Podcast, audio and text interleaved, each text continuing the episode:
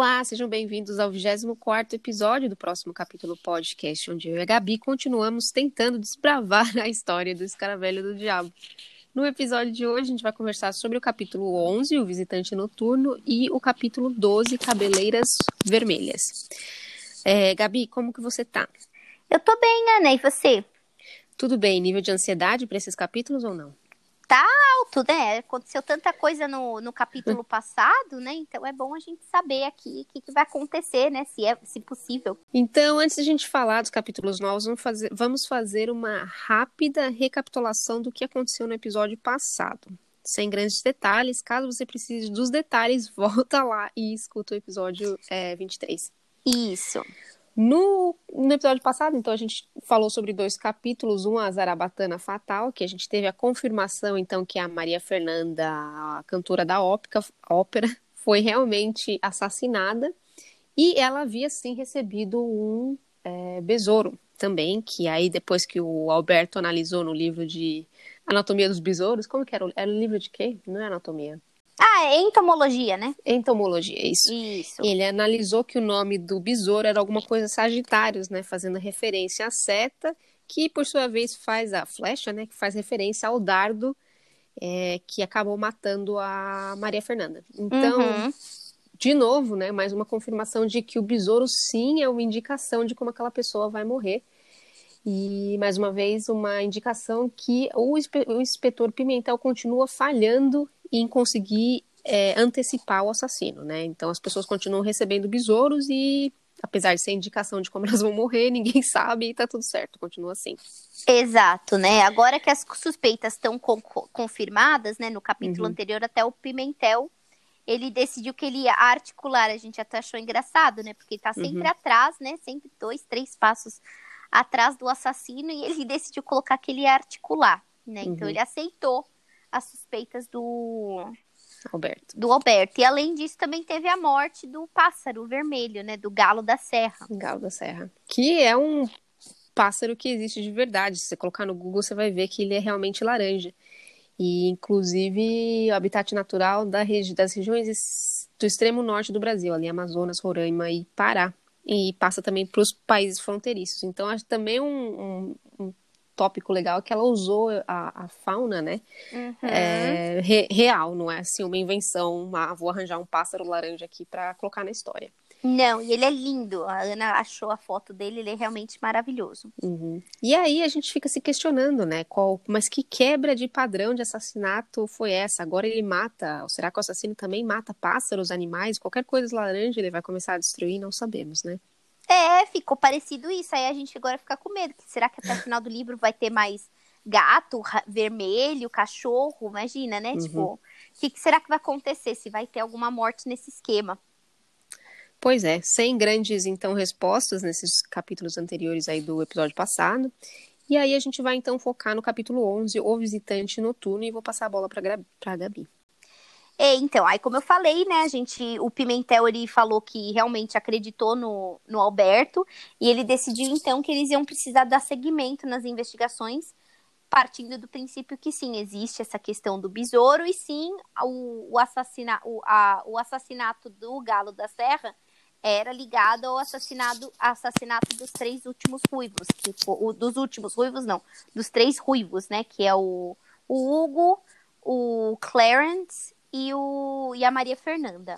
Uhum. Então, o Pimentel falou para o Silva, que é um dos investigadores, é, ir para o zoológico verificar o que, que aconteceu, né? Com o galo da serra. E ele falou para o Alberto que o Alberto tinha que conversar com todos os ruivos da cidade para alertá-los sobre o besouro. Né? Uhum. Né? E caso eles recebessem o besouro, para eles entrarem em contato imediatamente com a polícia.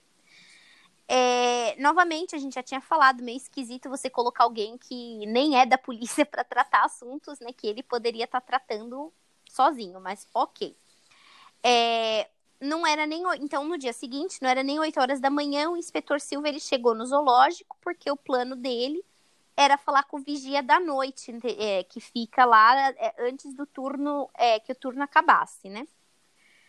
É, ele eles também alinharam, gente, também não entendo muito bem isso, mas eles alinharam que ninguém, que eles não podiam se mostrar fazer parte da polícia nem nada. Ele tinha que se passar por um turista que estava muito interessado ali em ver o, cerro, o, garro, o galo da serra ao vivo, né?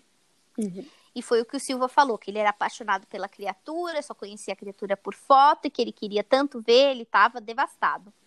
E aí ele perguntou pro Vigia, né, se a ave tinha morrido de morte morrida, se tinha morrido de doença.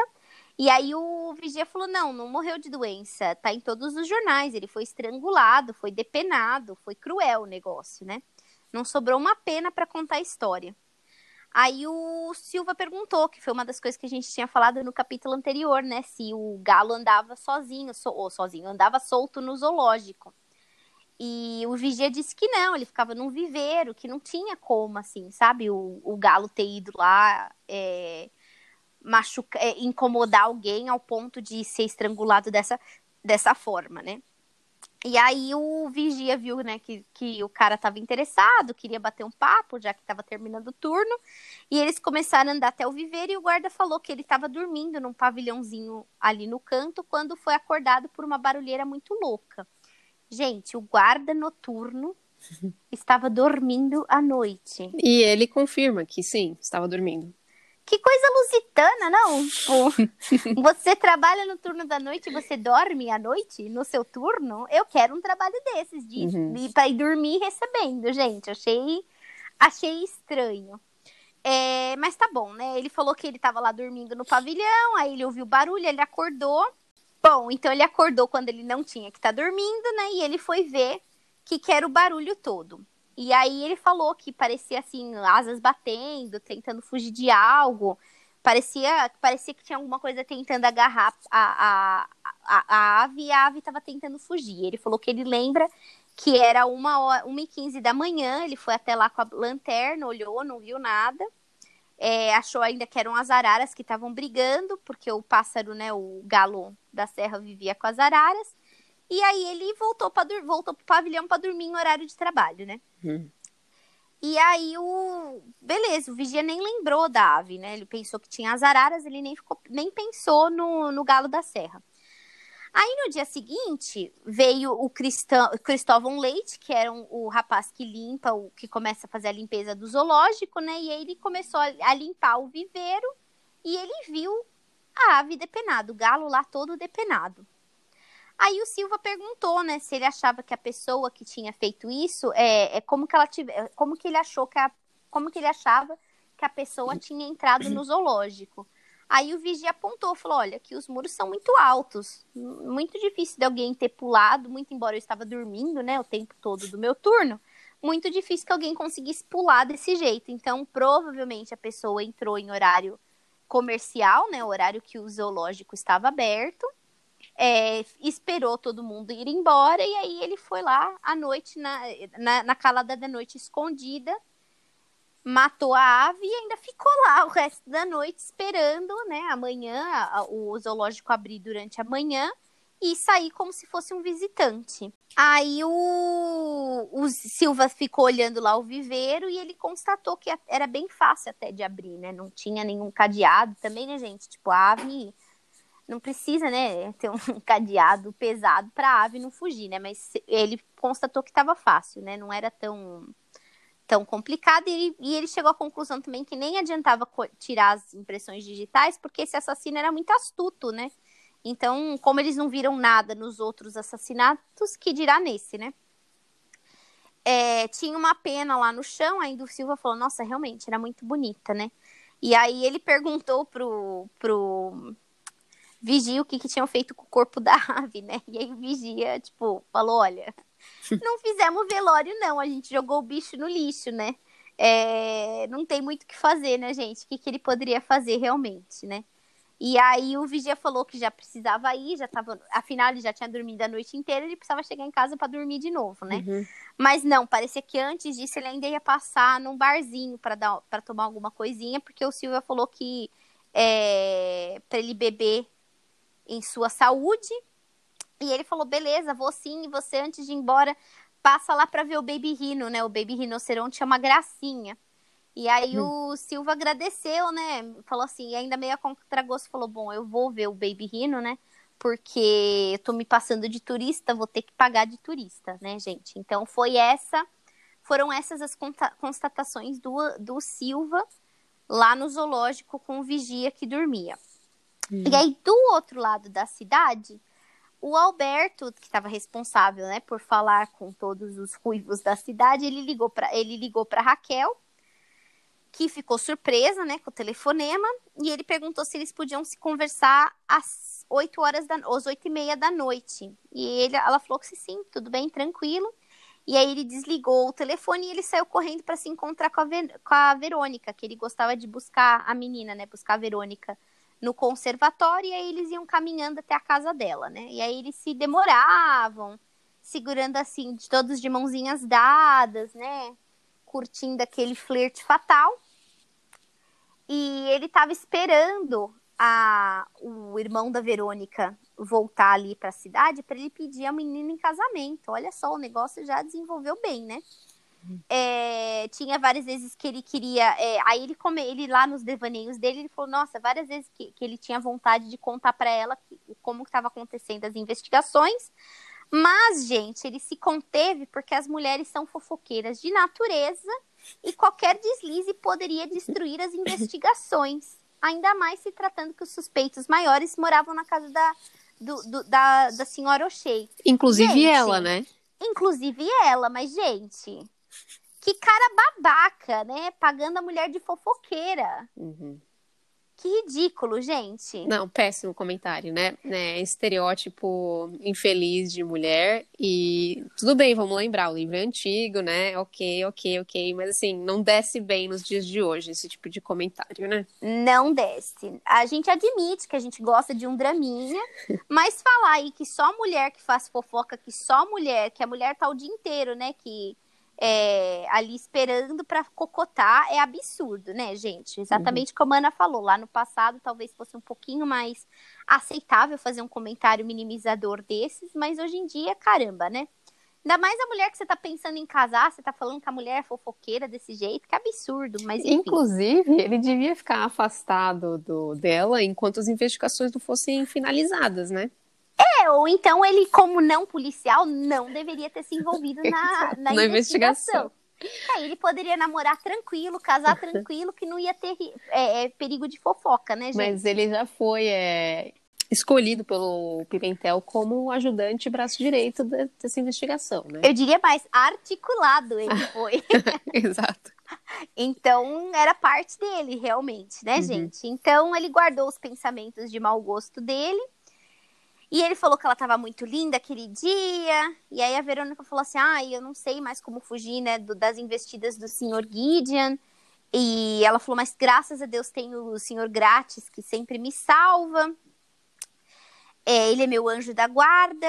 Estavam conversando, né? Aquela pessoa que não aceita o elogio, né? Aceita o elogio, mas ela precisou falar de todos os outros caras que estavam ali babando nela, né? Estavam é, chegando quase na casa da Cora quando eles foram assustados por uma buzina. E aí era a Raquel. E, e, ela, e ela, a Raquel olhou para Verônica dos pés a cabeça, né? Deu aquela bem medida nela. E perguntou, né, pro Alberto se estava tudo certo para as oito e meia eles se encontrarem. Aí o Alberto, bem constrangido, confirmou: não, tá, tá tudo certo.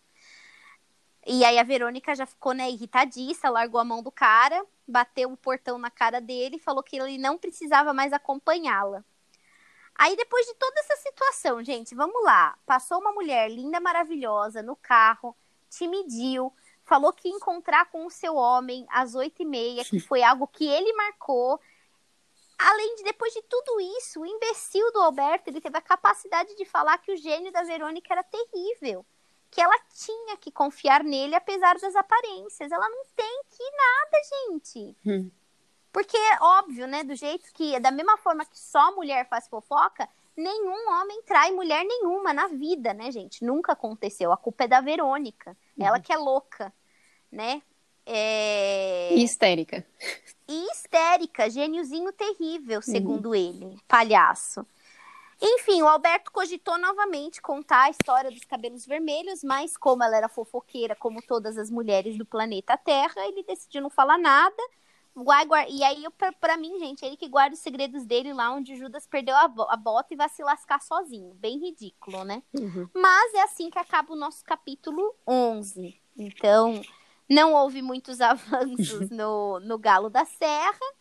O relacionamento do Alberto ele foi de vou pedir a mão dela em casamento, do ela nem vai segurar mais a minha mão. Isso.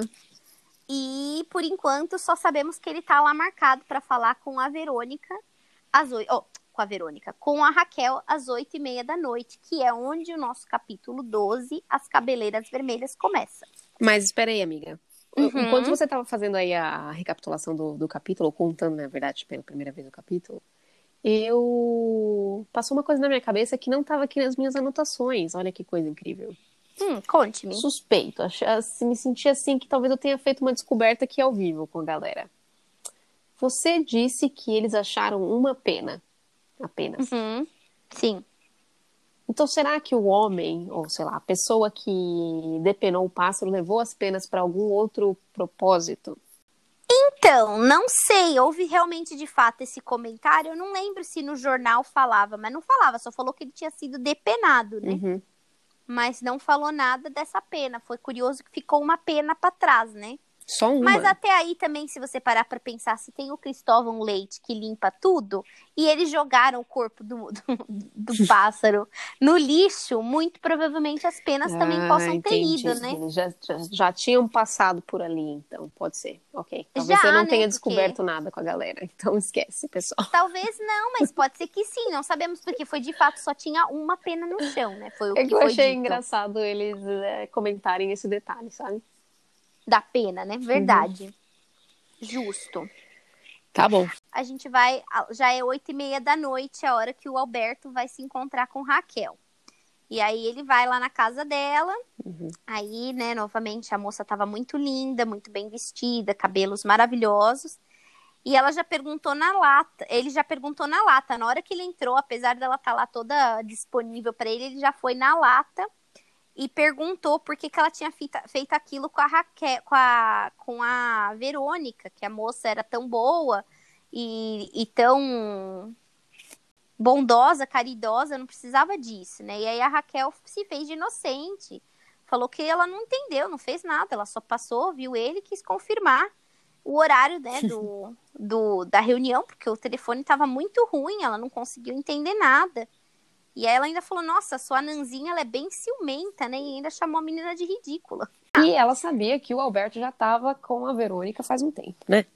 Exatamente, não era nada novo, exatamente. E aí o isso foi um balde de água fria, né? O Alberto não gostou dessa situação toda, mas ele não estava lá para tratar isso, então ele falou: "Bem, beleza, não vou conseguir tirar nada disso daqui com relação a isso". E aí a Raquel falou: "Olha, não se preocupa que eu não tô interessado em você. É, quem desdenha quer comprar. Uhum. Eu tô quase noiva de um romeno riquíssimo amigo do meu pai. Aí o Alberto desejou boa sorte, explicou pra ela que. Explicou, desejou boa sorte com relação a isso, mas ele estava bem focado no trabalho que não é dele. e ele foi lá para explicar a situação toda. Então ele contou toda a questão do- da- das suspeitas. Então, assim, a Verônica é fofoqueira. Mas a Raquel pode saber da situação toda no detalhe. É, mas aquela, em teoria, é uma possível vítima, né? Alvo. É, é, mas ainda assim, quem conta pra um tem que Uhum. esperar que vai ser contado para vários outros. Mas tudo bem. Quando ele terminou, ela estava bem amedrontada, bem em choque, ela estava. Ela perguntou o que, que, ela, ela- o que, que ele achava que ela deveria fazer. O Alberto falou: Olha, sei lá, talvez você pinte o cabelo, mas talvez seja tarde demais. É, a gente não sabe se o assassino já te viu, se já, se já tá fazendo planos é, para para te atacar, o melhor que você faz é sair da cidade. Ela, né, ela falou que não, que ela não ia sair, ela ia ficar espreita, que se ela recebesse o besouro, ela ia ligar para a polícia e perguntou para o Alberto se ele ia vir rapidinho se ela ligasse, né? Ele achou o comentário de mau gosto, ela é um pouco vulgar, né? Bastante vulgar, né? É, ele achou o comentário de mau gosto e disse que ela tinha sido avisada, que ele não podia obrigar a Raquel a sair da cidade, mas que essa era a sugestão dele. E enquanto eles estavam lá falando, a tia da moça apareceu na sala e veio um homem de meia idade, mais velho, o senhor Havit. E o Alberto percebeu que era o milionário pretendente, né? Então ele cumprimentou o homem e foi embora. Aí tem um comentário que as férias da faculdade, né? Aí ele faz o comentário que as férias da faculdade estão para começar, iam começar no dia seguinte, então isso ajudou muito nas atividades extracurriculares com a polícia. Porque aí ele ficava o dia todo na rua, gente, olhando os pedestres passarem para identificar os ruivos. Olha o cornojob dele, né? É. De ficar ali olhando só para ficar prestando atenção à espreita, e né? Tem então... tudo para dar certo, né? Esse plano também. Ficar olhando quem passa e quem é ruivo. É, mas deve ter uma rua só na cidade, ah, né? Que então, todo mundo inclusive passa, a né? rua que a Raquel viu a Verônica, os dois, né? Também só deve ser só essa. Só tem essa rua, só pode ser, né? Uhum. E então ele foi até todos os institutos, todos os salões de beleza, né? Passando por um químico, óbvio, lembra? Não pode falar o que é, né? Não. Que, que é segredo total, né? Ele foi é, se passando por químico e ele estava buscando é, ruivos naturais para tirar a dúvida é, para tirar algumas dúvidas e testar seu novo produto, né? E aí o cabeleireiro mais famoso da cidade era o Sérgio. E o Sérgio falou que a única é, ruiva natural que ele tinha, a cliente ruiva natural que ele tinha, era a Raquel. Todas as outras eram tingidas. Ou iam em outro, né? É, exato. Não, ele foi em todos, mas esse daí foi o único que ah, falou que tinha uma ruiva, entendi. né? E aí na porta do cinema, que deve ser nessa mesma rua que ele estava sentado lá, eu fico imaginando ele com uma cadeirinha ali, né, gente, sentado. É, uhum. Ele viu dois ruivos, né? E aí ele foi lá, questionou os ruivos, pediu para ele se podia fazer umas perguntas, pegou o endereço dessa, desse, desses dois ruivos e ele foi lá visitar, falar com o pai, era um senhor grisalho, uhum. que era casado com uma ruiva que era filha de australianos. Essa cidade tem muita gente de fora do país e muito ruivo, gente. Vou falar que é inacreditável. Já vimos irlandeses, noruegueses, é... italianos não. A Maria Fernanda, pelo que entendi, era, ela era brasileira, mas ela estudou uhum. na Itália, né? É... enfim, ela é filha de australianos, né? E aí ele explicou toda a situação para a família. Eles entenderam, né? Escutaram. E aí o pai falou que eles já iam de qualquer forma passar as férias dos meninos fora, né? Da cidade então eles iam adiantar a viagem porque eles não queriam ficar por lá nem mais um minuto. Uhum. Aí o Alberto concordou, falou que teria feito a mesma coisa se a família fosse dele. O pai ofereceu um café pro Alberto, mas o Alberto ainda tinha muita coisa, tinha que ficar sentado por muito tempo, gente. Então ele abriu lá o caderninho dele e ele tinha mais um ruivo para visitar, que era o Padre Afonso, que cuidava de uma paróquia do outro lado da cidade.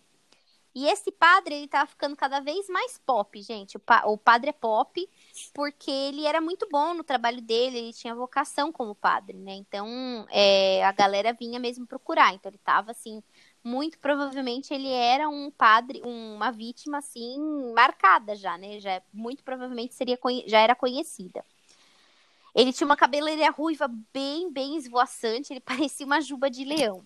E aí, quando o Alberto encontrou com ele, ele estava lendo sobre Francisco de Assis. E, e aí parou de ler, claro, né, para conversar com o Alberto. O Alberto contou tudo pro padre, né, tudo que sabia, e o padre ficou, ficou chocado, né, a, a saber que tava, os, os ruivos estavam morrendo. Ninguém fez essa ligação, só o Alberto, gente.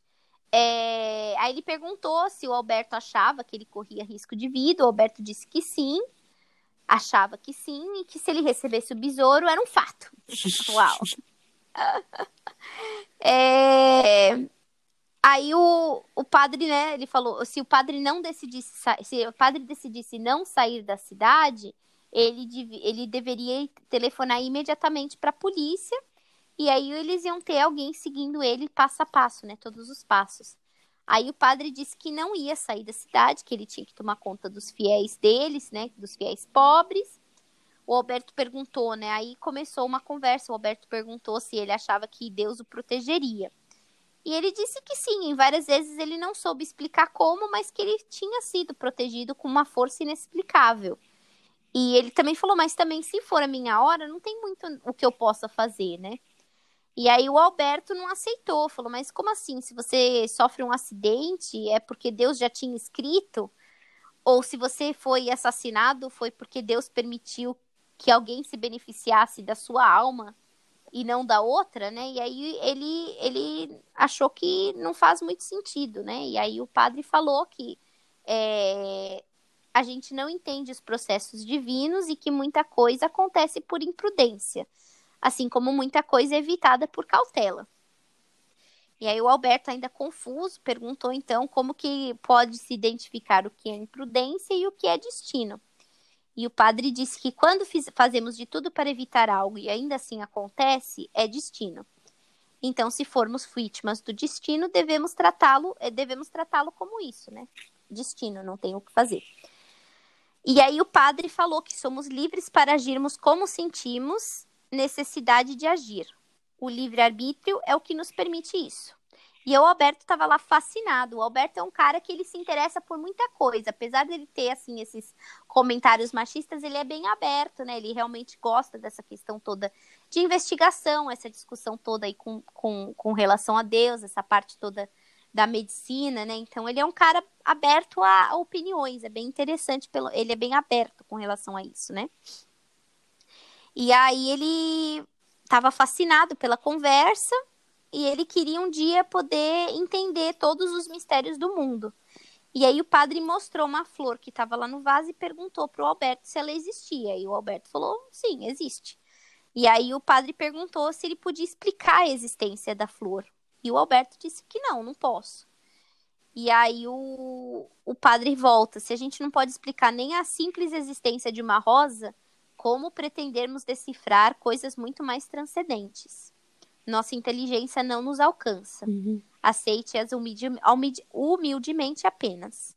E eles continuaram a conversa, tava uma conversa leve, descontraída. Ele perdeu até o tempo lá, perdeu até o, o... a hora. A hora, né? Que tava com, que, que, quanto tempo estava lá. O padre disse que a vida seria muito mais leve se nos desprendêssemos da matéria.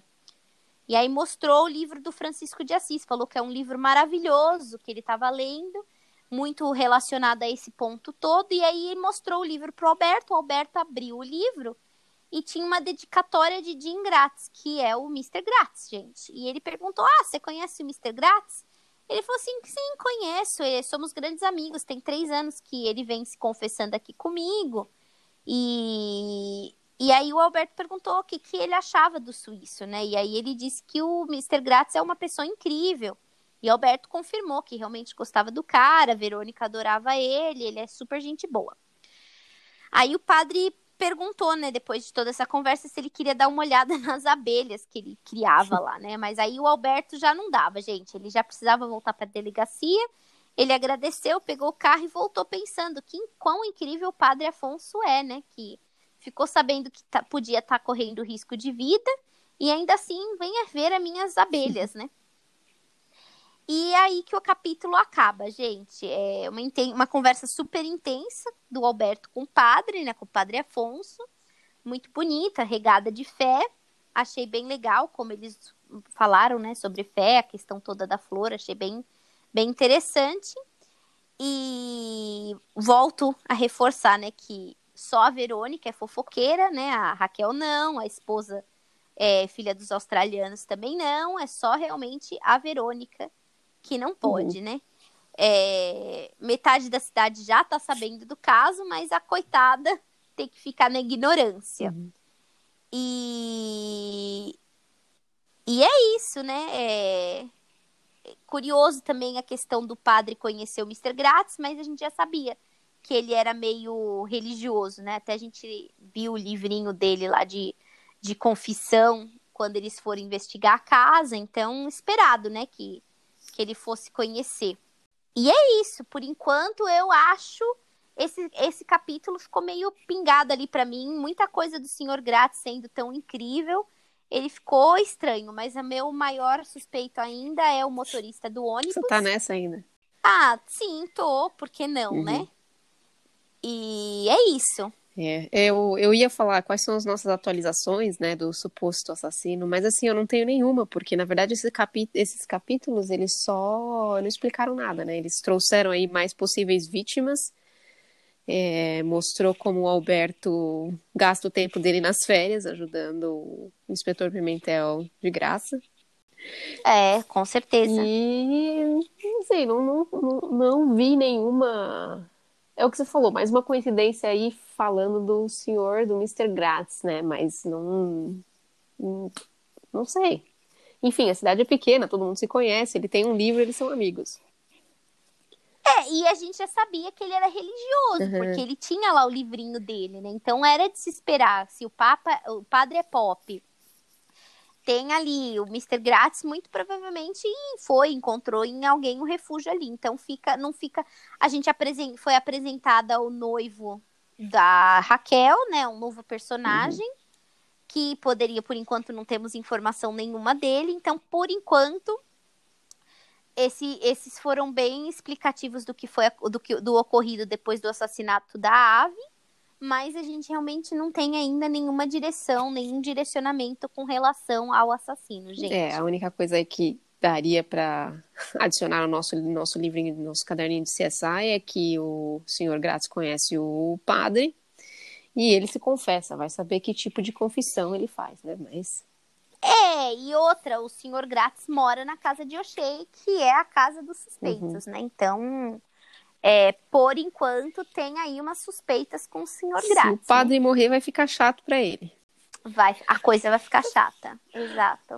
Porque tem uma ligação, exatamente. Até então, aqueles dois ruivos que foram vistos no cinema e a Raquel, até então, não tem nenhuma conexão com o Grátis, né?